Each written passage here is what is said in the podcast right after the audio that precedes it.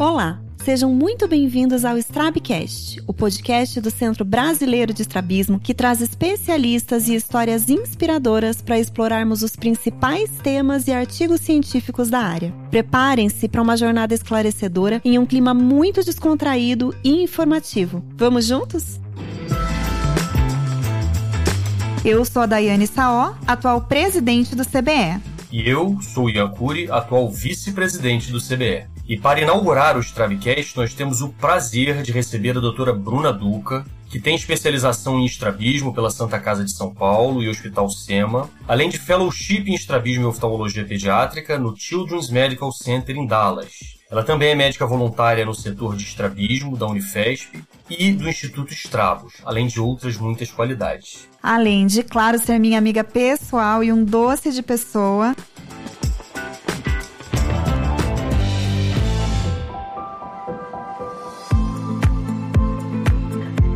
Bru, seja muito bem-vinda. É uma honra e é com muita alegria que a gente te recebe aqui para a estreia do Strabcast e para falar com a gente sobre como se preparar para ser um futuro estrabólogo. Bru, será que você pode começar falando um pouco para a gente sobre a sua jornada até se tornar uma especialista em estrabismo? Claro. Bom, primeiro, Dayan, muito obrigada. É uma honra inaugurar o Strabcast. É um prazer poder falar aqui, né, para tanta gente especial. E achei super interessante esse tema de hoje, né, porque é justamente para a gente é, poder conversar com quem está começando, entrando aí no mundo do estrabismo, no mercado de trabalho, né. Então, é, contando um pouquinho da minha jornada até hoje, eu comecei a me apaixonar pelo estrabismo logo na residência e onde eu fiz a residência na Santa Casa de São Paulo, é um serviço que tem assim um setor de estrabismo super forte, né? A gente tem o Dr. Carlos Souza Dias lá, né? E toda a equipe de estrabismo, eles são assim maravilhosos. E eu me apaixonei pelo estrabismo porque era algo que me fazia pensar, né, raciocinar. Então essa paixão já começou na residência, então desde, desde o meu primeiro ano eu já gostava, então já comecei a acompanhar aí com uma maior frequência os ambulatórios, sempre que eu podia, eu fugia para o ambulatório de estrabismo, ia acompanhar a cirurgia, pedia para fazer as cirurgias, né, porque nem sempre como residente a gente pode, é, a gente consegue fazer tanta cirurgia, mas é, eu acho que demonstrando assim interesse, né, para quem está na residência agora, quem já, quem já tivesse direcionado pelo estrabismo, se você demonstra o interesse, você acaba participando muito mais, né, da, das atividades aí da tua especialidade. E aí, quando eu, eu, terminei a residência, fiz até o trabalho de conclusão de curso em estrabismo, né? E já sabia que eu queria fazer o fellowship e queria fazer na Santa Casa, a especialização. É, como era um horário que eu tinha, eu teria mais períodos vagos, né? Eu resolvi não, não começar a trabalhar logo de cara. Então, eu resolvi usar todo o tempo que eu tinha disponível para fazer o fellowship e para complementar em outro serviço. E foi quando eu comecei a acompanhar o Dr. Mauro Goldschmidt lá no SEMA, e, e eu acho que foram dois estágios assim super complementares, né? Então, é, depois de, de, terminar esses dois, é, esses dois fellows, eu dei um tempo e fui fazer lente de contato e, mas acho que era mais para porque eu queria muito ficar no serviço, né, na, na, na, área acadêmica, eu queria muito continuar na Santa Casa, acabei continuando lá. E depois que eu terminei, eu achei que eu precisava de algo a mais do que o estrabismo, porque a gente acaba sendo levado para a área de oftalmopediatria, talvez, né? A gente atende muita criança, quando você é estrabólogo, automaticamente as pessoas já te associam ao atendimento infantil. E aí foi quando eu decidi, né, complementar a minha formação fazendo é, a especialização Fellowship Hands-On, o mesmo que você fez, né, Dai, lá em Dallas. E acho que foi, assim... Uma é, super experiência, Uma super né? experiência, tanto para o estrabismo, que foi muito bacana, né? Porque era estrabismo de criança, né? Na maior parte do tempo. E, e também complementar, é, aprendendo as outras áreas da oftalmopediatria. Fora experiência de vida, né, Bru? Quando a gente consegue fazer, seja um fellowship, um observership fora, acho que a gente cresce muito, não só profissionalmente, mas pessoalmente também, Sim, né? Sim, com certeza. De entrar em contato com uma nova cultura, de você saber se virar. E até a gente vê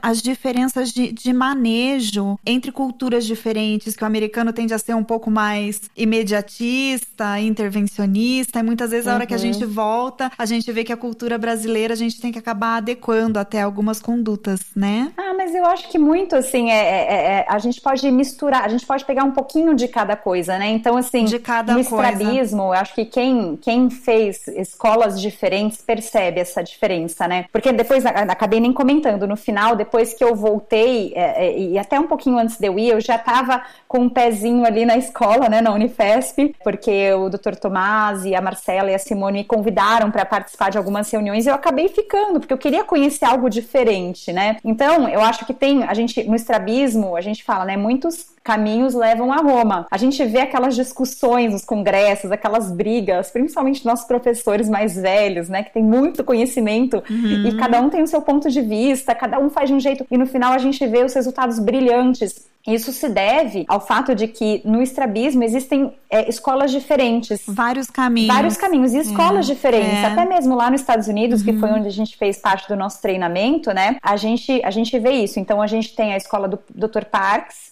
e a escola do Dr. Jampolsky. Uhum. E existem algumas diferenças uhum. entre essas escolas, né? Então, assim, tanto é, desde a técnica cirúrgica até alguns conceitos, né? Algumas formas de tratamento clínico. É, eu vi bem essa diferença quando eu fui lá para os Estados Unidos, porque eu vim de uma escola, Santa Casa, né? O SEMA, né? É, com o Dr. Mauro, eles são do Jampolsky. Então, algumas condutas eram muito diferentes. E também o fato de eu ter uhum. ficado na escola, eu tive muito contato com a escola do Parques, que é a escola do, do Dr. Mauro Plutt, por exemplo. Né? Então, acho que, uhum. é, é, é eu acho que durante a sua formação, acho que é muito importante a gente ter o contato com as escolas diferentes, não ficar várias, só no mesmo, na mesma certeza. panelinha, porque aí que é onde que você vai adquirindo, você vai juntando, né, assim, grãozinho de cá, um grãozinho de lá, você vai construindo. Exato, você vai construindo a tua é. técnica cirúrgica, a tua conduta. Então é, é, é o momento para você é, é, adquirir tudo que você puder adquirir de conhecimento é nesse período de formação, né? E lógico, depois também. Mas nesse, nesse período inicial, eu acho que é importante experimentar de tudo.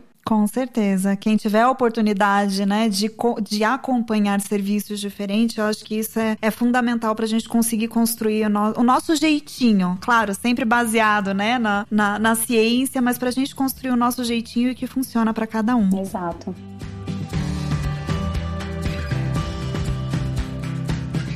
Bruna, tudo isso que você está falando, eu acho que fica um conselho muito interessante para quem está iniciando, que é abrir a cabeça. Né? abrir a cabeça para as possibilidades, abrir a cabeça para as diferentes realidades. Eu acho que esse é o maior conselho.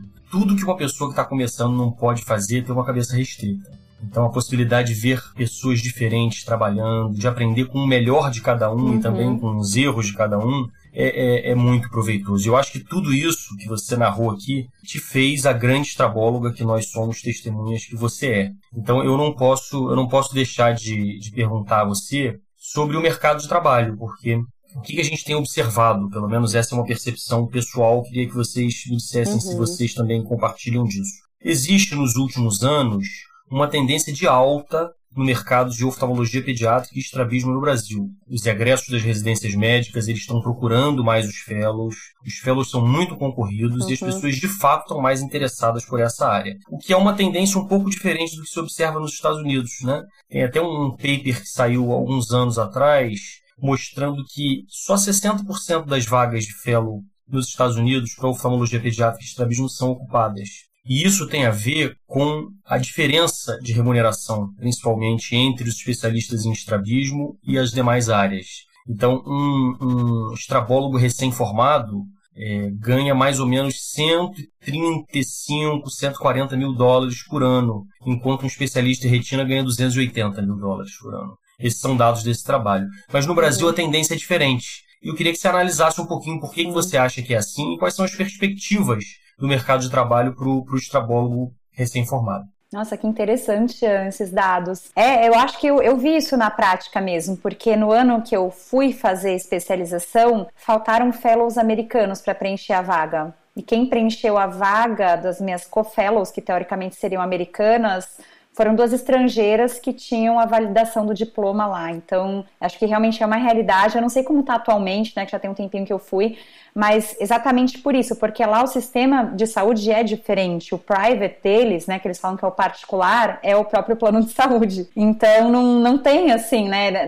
É, depende muito da remuneração. Se a gente for pensar aqui no Brasil, acho que a remuneração pelos planos de saúde para estrabismo, procedimentos em estrabismo, é muito mais baixa do que uma remuneração para outras subespecialidades dentro da oftalmologia, né? Então eu acho que a gente não pode contar só com isso. E aí, é, aí a gente falando um pouquinho do mercado de trabalho, né? Eu concordo com você. Eu acho que tem muito espaço para quem atende criança. E aí eu puxo um pouquinho o assunto porque eu, eu falei agora inicialmente. Então, quando você faz estrabismo, automaticamente você acaba atendendo mais crianças. Então, assim, se você tem uma restrição, olha, eu faço estrabismo, mas eu não gosto de atender criança, aí já fica mais complicado, né? Porque. Perdeu metade do público, né? Exato, você perdeu metade do público. Ou mais. E pensando que, que o público infantil, né, você lida com os pais, e os pais estão dispostos a pagar, por exemplo, uma consulta particular ou uma cirurgia particular, porque é para os filhos. Talvez para eles nem tanto, mas para os filhos sim ainda mais num, num espaço que, que há falta de, de, profissionais especializados em atendimento pediátrico, né? Isso vem acontecendo com os pediatras, mesmo de uma forma geral, né, nos últimos anos, e eu acho que também os oftalmopediatras e estrabólogos entram aí nesse, nesse grupo. É, eu acho que tem espaço no mercado de trabalho, mesmo assim, em cidades grandes, né, como São Paulo, que tem bastante especialistas, mas eu acho que ainda tem, tem espaço, e uh, a gente vê muito gente vindo de fora né, eh, dos grandes estados, dos grandes centros, procurando especialistas em estrabismo, porque aí, é, pelo Brasil afora, eu acho que tem muito pouco. Né? Eu não sei se, se o CBE tem algum dado é, referente a isso, mas é a impressão que eu tenho, porque vem muita gente de fora é procurar. Inclusive, tem pessoas que vêm de outros países também, né? E, e, é, que, que talvez não tenham assim tantos especialistas em estrabismo. Então, acho que é um bom mercado de trabalho. Agora, por outro lado, eu acho que tem que ter alguma coisa aí junto, alguma outra subespecialização com estrabismo. Tem gente que gosta de fazer estrabismo e neurooftalmo. Neurooftalmo também é uma grande subespecialização que caminha ali de, de mãos dadas com estrabismo. Então, para quem está tá pensando já em se preparar para o mercado de trabalho durante a sua formação, eu acho que é importante gente é, correr atrás aí de alguma outra subespecialidade. Eu conheço gente que fez estrabismo em catarata. Então, assim, dá para você fazer duas. Oculoplástica, né, Bruno? Oculoplástica, é verdade. É verdade. Eu acho que são subespecializações que você tem como é, fazer junto e complementar aí a tua prática do estrabismo. Ou mesmo explorar dentro da oftalmologia pediátrica também Sim. outras subespecialidades, né? Então, alguém que possa fazer glaucoma pediátrico ou catarata pediátrica. Isso é uma realidade até nos Estados Unidos, né? Eles, eles praticam outros tipos de, de procedimentos cirúrgicos, né? É, muitas vezes o oftalmologista pediátrico lá é, uhum. é, faz procedimentos de segmento anterior e no Brasil é, isso fica é. muito para o cirurgião de adulto que acaba eventualmente é. praticando cirurgia infantil. Né? Então esse também é um ramo, eu sempre digo isso aos meus residentes, aos meus fellows, existe uma possibilidade do oftalmologista pediatra, do estrabólogo ocuparem esse espaço, né? de, na perspectiva de cuidar também das outras cirurgias, que não só a cirurgia de estrabismo, na infância. Mas isso aí é uma, uma questão importante que você levantou, porque lá nos Estados Unidos, para você fazer estrabismo, é associado com oftalmopediatria. Eu acho que não existe um fellow só de estrabismo, e aqui já é o contrário. Então, é, no Brasil, é, se eu não me engano, são, são pouquíssimos serviços né, que tem é, oftalmopediatria como, como especialidade. E as pessoas que acabam fazendo, por exemplo, glaucoma congênito ou catarata congênita, elas já vêm de outras especialidades, como catarata, glaucoma, retina e etc. E é interessante, Bru, duas coisas, né? Isso que você comentou, como que é o, o, a distribuição de especialistas. A gente até tem no site do CBE um mapa que auxilia os uhum. pacientes uhum. que precisam, né? Mapa de procure um especialista. E tem o mapa do Brasil e tem regiões que realmente não tem ninguém. E mesmo eu que tô aqui no sul, eu tô em Curitiba, eu tenho pacientes do Brasil inteiro, porque tem lugares em que não há recurso. Eu tenho pacientes de Manaus, eu tenho paciente de Porto Velho, eu tenho paciente paciente do Acre, de uhum. lugares super distantes, porque é isso, a gente diz, o mercado de, de trabalho trabalho é excelente, porque quando os pais pensam no bem-estar e na saúde dos filhos, eles vão, eles atravessam o país, né, um país de, de dimensões continentais, em busca de algum especialista. Uhum. E, e, que realmente, né, ainda bem que isso é uma tendência, porque é, a gente precisa realmente de, de especiali mais especialistas distribuídos uh, nesse mapa. Isso é bem legal, Dai, que você levantou, porque aí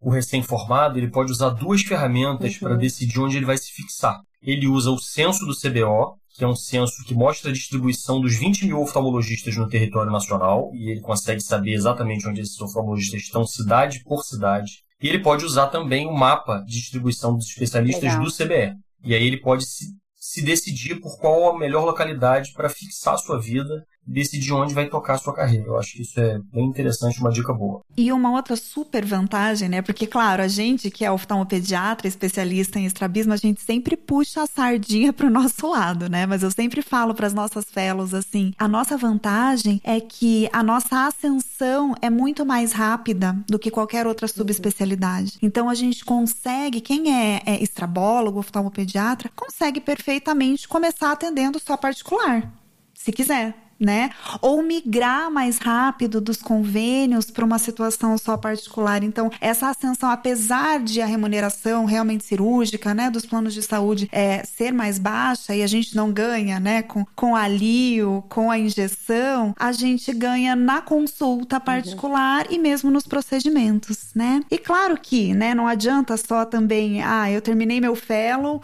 vou pro meu cantinho lá, né, seja na cidade grande ou seja no interior e parar por ali. Uhum. A gente sabe que, claro, o estrabismo não é uma subespecialidade que envolve muita tecnologia, mas sempre tem coisa nova. Então a gente sempre tem que estar tá estudando, né? O receio dos residentes, não só dos residentes, dos oftalmologistas, ah, eu não gosto de estrabismo. É porque tem que estudar e tem que pensar. O mais difícil é você saber examinar e você saber indicar corretamente o que precisa ser feito do que a técnica operatória em si. E aí, Bru, eu queria saber de você, assim, uma dica, né, para quem tá começando de, de como se manter atualizado e mais, assim, quem é estrabólogo, vale a pena? Pena investir numa pós-graduação, no mestrado, doutorado? Não precisa? Qual que é a tua opinião em relação a isso? Bom, eu acho que se manter atualizado serve para todas as especialidades da medicina, né? Não só oftalmopediatria, o estrabismo, mas tudo, né? E aí a gente pode falar, eu acho que, que cada um né, de nós pode falar é, algumas coisas sobre se manter atualizado, né? Eu diria assim, o, o que me faz man, me manter atualizada é estar tá numa instituição acadêmica, né? Próximo de quem está aprendendo. Então, quando você está ensinando ou quando você está é, como voluntário, você se obriga a estudar. Então, você tem que se preparar para dar uma aula, você tem que se preparar para entrar na cirurgia, para ensinar o residente, para ensinar o fellow. E aí é muito importante, porque você tem que saber, você tem que saber as atualizações, é nos,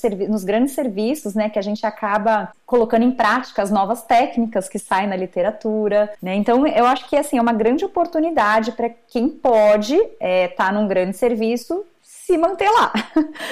E é claro, né? E também tem as outras formas a gente se manter atualizado. Então, sempre em busca das publicações né, recentes, descobrir quais são os, no, os grandes jornais, as grandes revistas, né? O, o CBE e, e as, as, outras é, sociedades, elas podem ajudar a gente com isso. E para o pessoal que é mais novo, que tem muito mais facilidade com tecnologia do que a gente, existem apps, aplicativos de journals e de busca de artigos que podem é, facilitar a nossa vida, porque assim a, a, quantidade de publicação científica que a gente tem no período de um ano, mais ou menos, é enorme. Então, para a gente não ficar perdido, a gente saber o que procurar, a gente pode aí recorrer a alguns apps, né? Tem o Up to Date que você pode procurar ter os assuntos por tópico. Uh, tem alguns aplicativos que você consegue, que ele pode, ele te dá um resumo dos, dos artigos mais importantes, que você consegue selecionar assim, exatamente que tipo de, de artigo, que tipo de assunto você está pesquisando e, e filtrar. Né? Então, acho que hoje em dia, com a tecnologia, é muito fácil, né? Essa, essa questão da atualização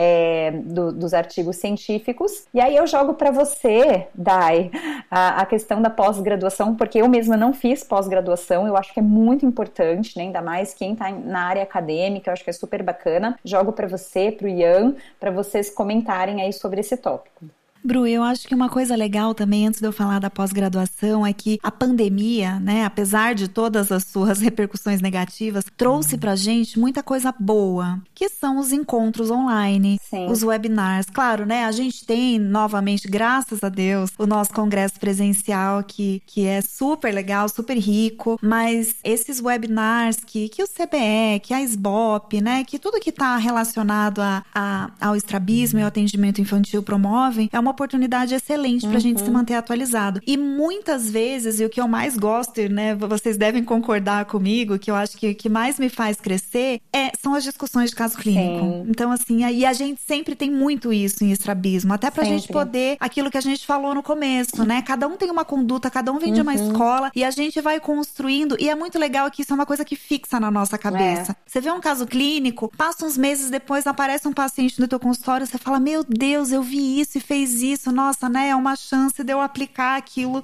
que eu vi. É quando você aprende. Inclusive, os congressos, acho que eles têm é, a tendência a esse formato, né, de discussão de casos, que uhum. é muito uhum. enriquecedor, né?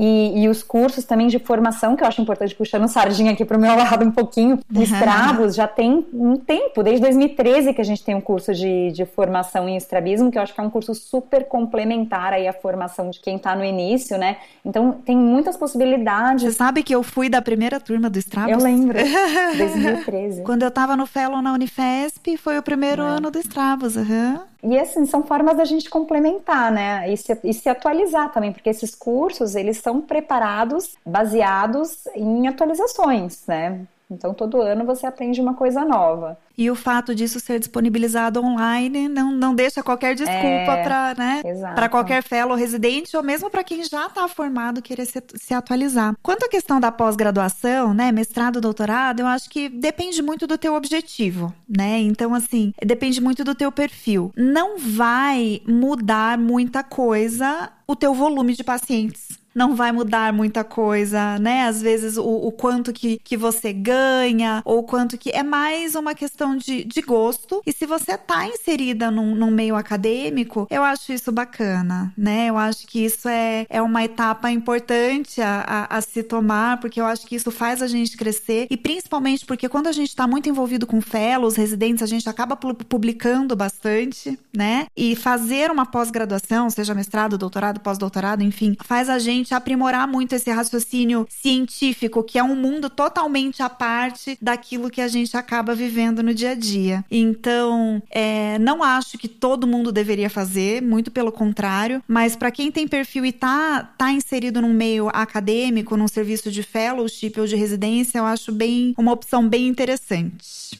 E aproveitando o gancho da, em relação à educação continuada, à atualização, esse é um compromisso histórico do CBE e a gente vem buscando ferramentas novas, modernas de atualização, e uma delas vai ser esse podcast que está nascendo aqui. Né? Esse podcast vai ter muita atualização também, de uma forma moderna, dinâmica. Então vocês vão poder também acompanhar, fiquem na expectativa, artigos científicos, discussão sobre os diversos temas relevantes e novos é, da estrabismologia mundial.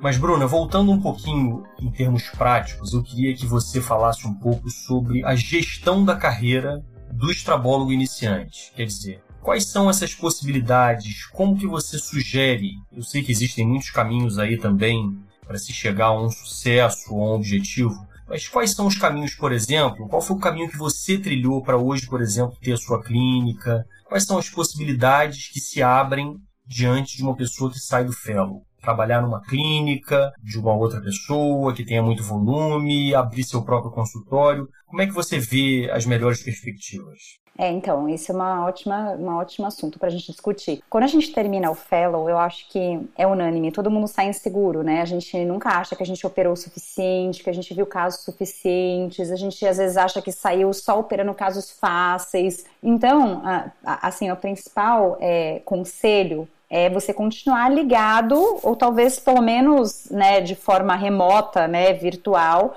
algum serviço aí de acadêmico, né? porque aí você vai poder discutir os teus casos do dia a dia. É, e, e, eu acho que essa fase é tão importante porque é o momento quando você termina a tua formação e você é jogado no mundo. Então você está sozinho. Porque, por exemplo, durante a sua formação, você opera um caso e aí muitas vezes você não vai dar seguimento a ele. Ele, ele é visto por outros residentes, por outros fellows, então você não consegue ver o resultado do teu pós-operatório. Assim, é praticamente impossível você acompanhar algum paciente por mais de três anos. Então, quando você é jogado assim no mercado de trabalho, quando você se joga no mercado de trabalho, assim dizendo, você dá aquele desespero, né? Nossa, minha primeira cirurgia, como é que eu vou fazer? Será que eu sei? Dá um nervosismo. Mas é aí que você é onde, onde você mais vai aprender, acompanhando o teu paciente, né? Então, sentindo a tua mão, é aquela famosa assim, na minha mão, é, esse planejamento fica bom, esse planejamento falta um pouquinho. Então, é nesse momento que você vai sentir. Então, é uma fase super importante, né? Do, do teu início da, da, da, carreira, da tua carreira aí no, no mundo do estrabismo, né? Então, claro, você vai estar sozinho, mas é importante você ter aí um, alguém para te dar um suporte, né? Então, seja uma discussão. E sempre que você está na dúvida, eu acho que até hoje, eu faço isso muito, até hoje, a gente discute com quem nos ensinou, né? Ou com os nossos colegas. É, a gente pergunta, não, não tem por que temer perguntar. A gente sempre visa o melhor para o paciente. E às vezes aquela pessoa que está ali perto de você, ele já pegou um caso daquele jeito, ele pode compartilhar algumas experiências com você.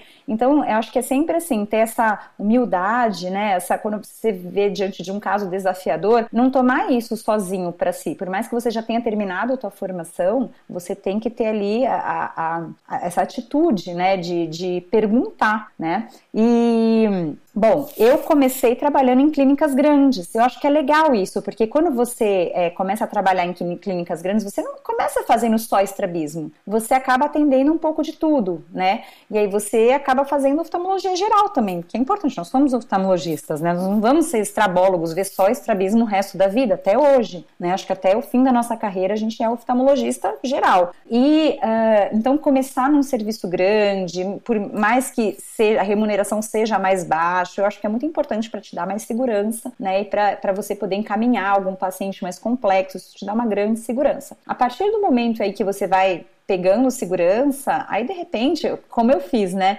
Eu, eu, lembro que eu acho que eu tinha três anos de formada, eu fui alugar uma salinha, porque eu queria começar no particular, porque eu ficava muito desanimada com a remuneração do, do, do plano de saúde, para cirurgia de estrabismo principalmente. Era muito, assim, ridículo, porque a cirurgia de estrabismo, você é, assim, na maioria dos casos, né, você faz com anestesia geral, você tá lá maior responsabilidade com o paciente, tem o pós-operatório, tem a chance de reop e você gasta, assim, um período inteiro do teu dia no centro cirúrgico. Então, é assim, é uma coisa muito desanimadora mesmo. Então, o que me motivou foi isso, né, foi querer melhorar a remuneração. E aí eu aluguei uma salinha, fui bem aos pouquinhos, né, uh, os pacientes vão vindo aos poucos, alguns podem acabar te seguindo daquele serviço grande que você começou, eles te acham, se eles gostam de você, eles vão atrás de você. E aos pouquinhos foi, foi dando certo, né? Foi crescendo. Como eu já falei, o fato de ter feito oftalmopediatria me complementou muito na minha formação. Acho que foi assim essencial e, e me permitiu a hoje é, ter um, um, consultório totalmente particular e, e não estar tá mais ligada a nenhum serviço é, que atenda convênios, né? É, eu acho que também no início, é, quando a gente termina a nossa formação, é muito importante, se você acha que você teve alguma deficiência, você continuar acompanhando, por exemplo, ah, pede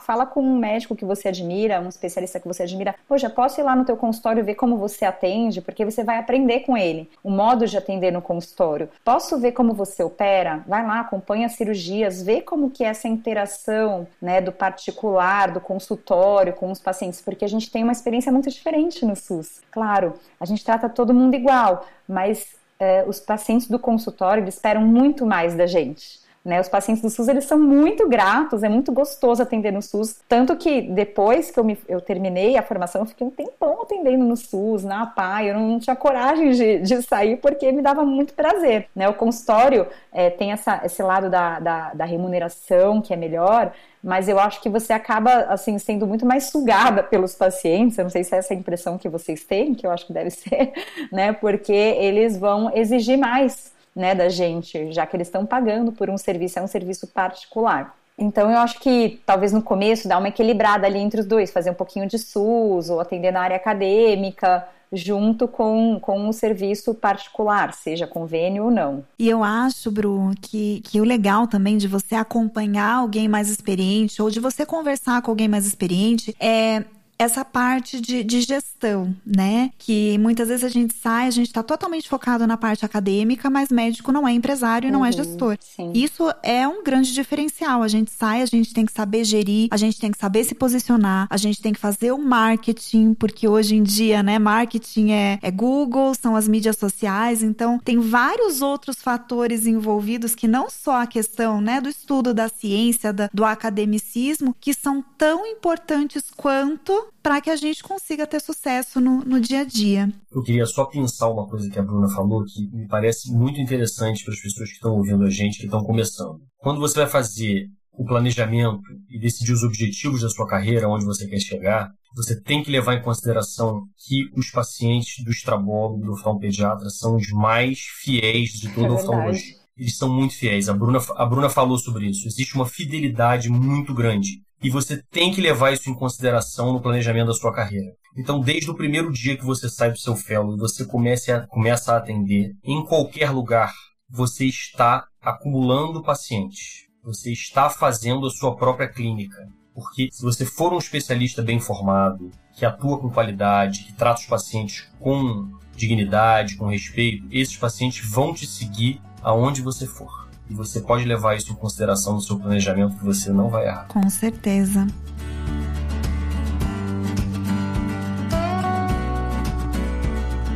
E Bruno, nosso bate-papo tá super leve, super gostoso, mas eu gostaria que você deixasse pra gente aqui uma mensagem final. O que, que você diria para quem é residente e que pensa fazer um fellow em estrabismo ou mesmo um fellow em oftalmopediatria? Bom, a mensagem final é: eu acho o estrabismo uma especialidade maravilhosa, sabe? A gente tem o privilégio de trabalhar com essa questão cosmética do estrabismo, não só funcional. O funcional é lindo nas crianças, né? A gente salva a visão das crianças e acha super bacana, mas a questão cosmética é muito legal, porque você vê a transformação na vida de uma pessoa depois que ela faz uma cirurgia de estrabismo, depois que ela corrige o estrabismo dela, a pessoa se reinsere na sociedade, no mercado de trabalho. Isso é muito gratificante. Eu acho que deve ser mais ou menos assim, se comparando, vai, aquela, aquele, aquele velhinho que tava com aquela catarata branca, que não tava enxergando nada, e ele volta a enxergar. Eu acho que a gente tem essa sensação sempre, né? Independentemente do, do grau do estrabismo, né? Nem toda catarata é branca, mas todo estrabismo, ele, ele causa aí um problema de ordem psicossocial às pessoas, desde criança até idosos, né? Então, acho que isso é um, um grande privilégio, é uma especialidade linda. Fora que a gente é privilegiado por poder raciocinar, né? Então não é simplesmente operar um estrabismo. A gente sabe que um estrabismo é, vai, uma cirurgia de estrabismo vai responder de forma diferente em cada paciente, mesmo sendo o mesmo desvio, mesmo você fazendo a mesma cirurgia, existem outras variáveis que você tem que levar em consideração. Então é uma coisa que você tem que, sabe, é uma coisa que você bota tudo na panela, né? E, e é engraçado porque quem, quando a gente está no fellow, a gente quer saber as fórmulas.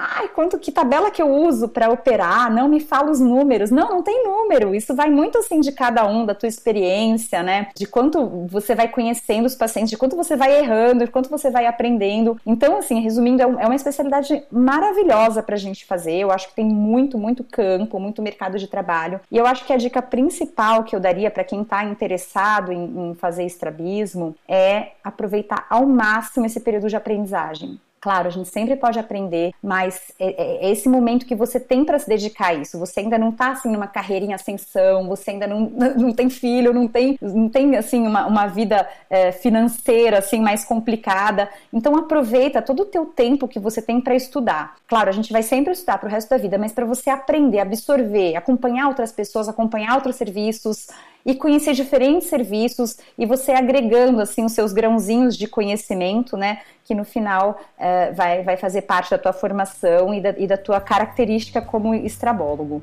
Legal, Bru, muito obrigada. Que conversa gostosa. Espero que quem, né, quem é residente, quem é fellow, quem está em dúvida se vai fazer estrabismo ou não, tenha sentido que cada um de nós tem muito amor pelo que faz, né? Eu tenho certeza que nós três temos é, muita satisfação pelo que a gente faz e, e, e isso que é o mais importante, né? A gente ser feliz fazendo o que faz.